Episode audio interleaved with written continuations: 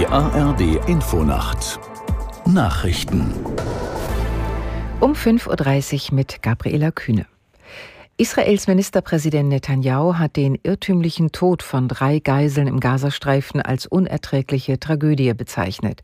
Zuvor hatte Armeesprecher Hagari erklärt, israelische Truppen hätten die Geiseln fälschlicherweise als Bedrohung eingestuft. Aus der Nachrichtenredaktion Torben Müller. Hagari sagte, es sei bisher unklar, wie die drei Geiseln in das Gebiet des Kampfgeschehens geraten konnten. Das Militär geht allerdings nach einer ersten Rekonstruktion der Ereignisse davon aus, dass sie entweder ihren Entführern entkommen oder absichtlich zurückgelassen worden seien. Der Vorfall ereignete sich in Shitshaiya, einem Stadtteil von Gaza, in dem sich das israelische Militär in den vergangenen Tagen heftige Gefechte mit Kämpfern der Hamas lieferte. Hagari sagte, der Vorfall werde untersucht. Unterdessen demonstrieren übereinstimmenden Medienberichten zufolge tausende Menschen in Israel für einen neuen Geiseldeal. Einer der Schwerpunkte sei Tel Aviv, wo Teilnehmer eine Hauptverkehrsstraße blockiert hätten.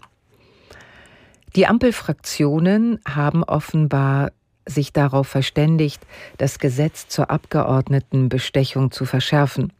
Die Zeitungen des Redaktionsnetzwerks Deutschland zitieren die grünen Vertreterin bei den Verhandlungen Bayram entsprechend. Abgeordnete, die ihre Stellung ausnutzen, um sich persönlich zu bereichern, sollten in Zukunft strafrechtliche Konsequenzen fürchten müssen.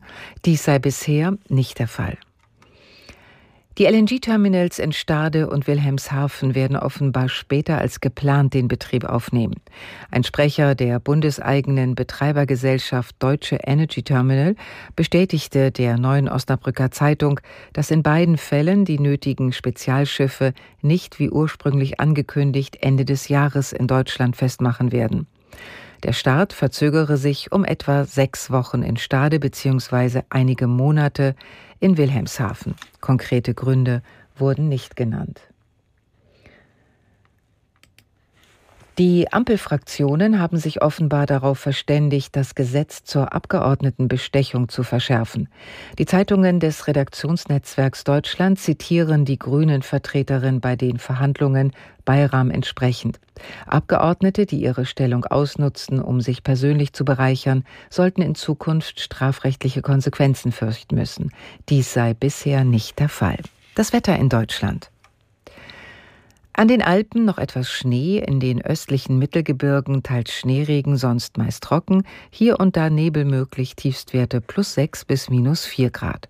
Tagsüber im Süden und Südwesten meist trocken, im Norden zeit- und gebietsweise etwas Regen, Höchstwerte 1 bis 9 Grad.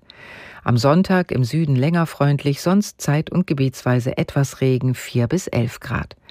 Das waren die Nachrichten.